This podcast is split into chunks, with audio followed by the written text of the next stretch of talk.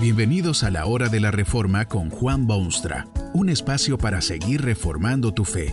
Este podcast es patrocinado por la casa editorial Poema Publicaciones, tu primera opción para libros centrados en el Evangelio, para cada rincón de la vida. Para ver los nuevos libros de este mes, visita nuestra página www.poema.co. Ahora escuchemos a Juan Boonstra con el programa de hoy. Justa razón, una gran cantidad de organizaciones buscan la restauración de la familia en la sociedad moderna. Sociólogos y especialistas lamentan lo que está ocurriendo y aún quedan algunos gobiernos que tratan de fomentar el concepto familiar. Pero el hogar se está derrumbando, atacado por fuerzas cada día más viciosas y violentas. No es necesario componer listas de estas fuerzas destructoras que usted conoce perfectamente bien. Lo rodean a diario y en todas las direcciones. La vida moderna no simpatiza con la familia ni tiene compasión del hogar. Lo que sorprende y a veces hasta disgusta un poco es que tantísimo esfuerzo deje de lado completamente la fuente más fructífera y bien provista en este asunto del hogar. ¿De dónde cree usted que ha surgido esta idea o concepto de la familia y del hogar? Hay quienes suponen que algún sociólogo precoz de hace siglos dio con la idea y otros creen que fue imposición del cacique de alguna tribu y aún otros opinan que la humanidad misma paulatinamente ha descubierto que este del hogar es uno de los medios más convenientes de organizar una sociedad humana. La verdad es que el primer y gran promotor del hogar ha sido el mismo creador. Es a su palabra que hay que recurrir si el concepto del hogar ha de recibir nuevos impulsos. Un regreso a las escrituras significaría un saneamiento general de todos los niveles sociales y culturales de la humanidad, pero muy especialmente del hogar. La Biblia dice que Dios creó al hombre y en cuanto pudo lo constituyó en círculo familiar, porque vio que no era bueno para el hombre verse solo. Al leer del proceso divino en los asuntos humanos, usted descubre que el nervio central del pueblo de Dios en el Antiguo Testamento es el hogar y la familia. Dios hizo también un pacto extremadamente significativo para todos los siglos con esa gente del Antiguo Testamento. En ese pacto promete ser Dios y bendecir, y requiere en cambio obediencia a sus mandatos. Pero lo más destacable de ese pacto es que específicamente incluye a la familia, ya que Dios promete sus cuidados y bendiciones no solo a Abraham, sino también a su simiente después de él. Cuando envió a su Hijo unigénito al mundo, Dios lo envió bajo el amparo de una situación hogareña y familiar. Los escritos del Nuevo Testamento abundan con instrucciones dirigidas al hogar y su felicidad. Es una deformación del mensaje genuinamente bíblico lo que ha ocurrido en la sociedad moderna, de crudo individualismo y satisfacción y acomodo personal. Este espíritu excesivamente individualista ha contagiado inclusive los niveles de la fe cristiana, ya que se hacen gigantes y constantes esfuerzos por ganar almas para Cristo, pero muy poco para constituirlos en células hogareñas. Uno de los relatos más conmovedores de la Santa Escritura es el que se encuentra en el libro de Ruth. Había un hombre llamado Elimelech, que se fue de su terruño con esposa y dos hijos en busca de regiones más prósperas. En Moab sus dos hijos se casaron, pero quiso la providencia que tanto Elimelech como sus dos hijos falleciesen en Moab. Esto dejó a Noemí con dos nueras extranjeras en tierra extraña.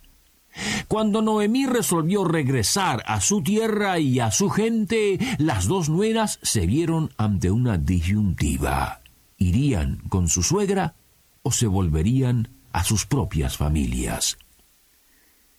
Una de ellas eligió quedarse en la tierra de Moab y rehacer su vida de algún modo.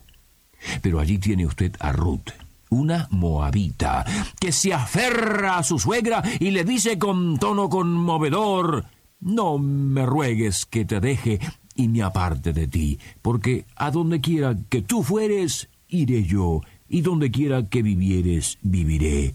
Eh, tu pueblo será mi pueblo, y, y tu Dios mi Dios. Es que Ruth había descubierto en el hogar de su suegra un elemento para ella desconocido y no quería perderlo. Había visto en aquella familia el brillo de lo divino y la alegría del hogar y la dulzura de relaciones familiares que eran especiales. Aunque de tierra extraña y lejana, Ruth quiso unirse a quien representaba el concepto divino del hogar y la familia. ¿Qué características tendría aquel hogar de la suegra Noemí? ¿Qué elementos hacen de un hogar lo que Dios quiere y enseña? Usted puede estar seguro por lo menos de unas cuatro características del hogar que es dulce hogar. En primer lugar, había devoción en el hogar de Noemí y debe haberlo en todo hogar cristiano. Aunque en tierra extraña Noemí y su familia obviamente se acordaron siempre del Dios de su pueblo. Eso fue lo que parece haber convencido a Ruth. Había en aquel hogar conciencia cotidiana de Dios y de su santa y santificante presencia. Dios era testigo presencial de las querellas y de los goces del lenguaje y del cariño mutuo. Un matrimonio que vive como en la presencia de Dios vivirá en un paraíso terrenal, donde los frenos divinos detienen la ira y disgustos humanos. Noemí había perdido ciertamente su amado esposo, pero su fe y religión no sufrieron por ello. Había perdido sus dos únicos hijos, pero esto no produjo amargura ni deseos de venganza en contra de Dios y sus designios. Había en aquella mujer devoción absoluta al Dios de su vida. ¿No cree usted que es la ausencia de esto que asegura la desintegración de muchos hogares modernos, cuando se vive tan solo para la satisfacción personal, sin sentido de responsabilidad para con Dios, la vida común de esposos y de padres y de hijos se hace poco menos que imposible. En segundo lugar, el hogar bíblico y cristiano tiene que disponer de tiempo. La vida moderna es agitada, apresurada, no alcanzan las 24 horas del día, se entra y se sale, hay que leer y ver televisión, y hay que visitar tíos, y hay que buscarse un trabajo, y hay fiestas, y hay deportes, y miles de cosas más que no le dejan a usted tiempo absolutamente para nada. No le dejan tiempo para echar las bases de su familia según Dios lo ordena. Es sumamente difícil imaginarse el estilo de vida de Elimelech y su esposa Noemí con sus dos hijos, pero no cabe duda que vivían en la intimidad del círculo familiar, que tenían tiempo de sentarse a la mesa y conversar y compartir, que tenían tiempo de hacer memoria de cosas pasadas y de reconocer que Dios había bendecido y que Dios había guiado y que habían gozos cada día y que el futuro era interesante y que el pasado había sido una aventura bajo la mirada benigna de Dios. ¿Qué tiempo dedica usted a su hogar? Tanto como el que dedica a su empleo, por ejemplo. Imagínese usted cuánto le duraría su empleo si tan solo le diese unos minutos apurados de su tiempo. ¿Cómo entonces cree posible tener un hogar, dulce hogar, con aún menos tiempo que eso?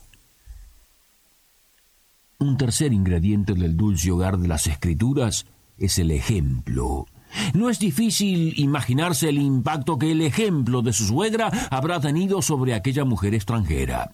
Su paciencia en la adversidad, su resignación en las dificultades, la siempre presente sonrisa a pesar de su amargura, su inapagable nostalgia por el pueblo de Dios en la tierra nativa, su trabajo de amor y sus cuidados de esposo y de hijos y ahora de nueras Todo esto debe haber hecho una impresión imborrable en la mente de Ruth y por ello personaliza su decisión y afirma que irá donde quiera tú fueres. ¿Será este quizá el elemento que falta en su hogar mucho puede decirse y mucho puede hablarse, pero si el ejemplo no concuerda con lo que se confiesa, usted verá muy pronto que su hogar se convierte en ruinas. Qué triste es ver gente que sí saben las cosas, sí entienden bien cómo deben actuar, pero su ejemplo es la peor influencia sobre los demás miembros de la familia. La falta del buen ejemplo puede resultar en mayores desastres que una muerte inesperada o un problema económico. Finalmente, el hogar de este siglo puede rehacerse de la dulzura que Dios anhela únicamente si hay conciencia de una responsabilidad educacional. ¿Cómo cree usted que una mujer como Ruth podía lanzarse a la aventura del exilio? Es que había aprendido muchas cosas en aquel hogar. Había oído de los actos de Dios y de los planes de Dios y de los deseos de Dios. Había sido brillantemente educada en los misterios más maravillosos de la realidad humana. Tan es así que llegó a ser incluida entre los parientes del único Salvador del mundo. Tu pueblo será mi pueblo y tu Dios mi Dios, dijo sin dudar. ¿Puede usted decir lo mismo? ¿O no desea usted un dulce hogar? Que este mensaje nos ayude en el proceso de reforma continua según la palabra de Dios. Si quieres profundizar en la exposición bíblica, puedes buscar más recursos en www.poema.co. Allí encontrarás libros que te ayuden a entender la palabra de Dios y aplicarla a tu vida. Poema, el Evangelio para cada rincón de la vida. Nos vemos en el próximo episodio de La Hora de la Reforma con Juan Bonstra.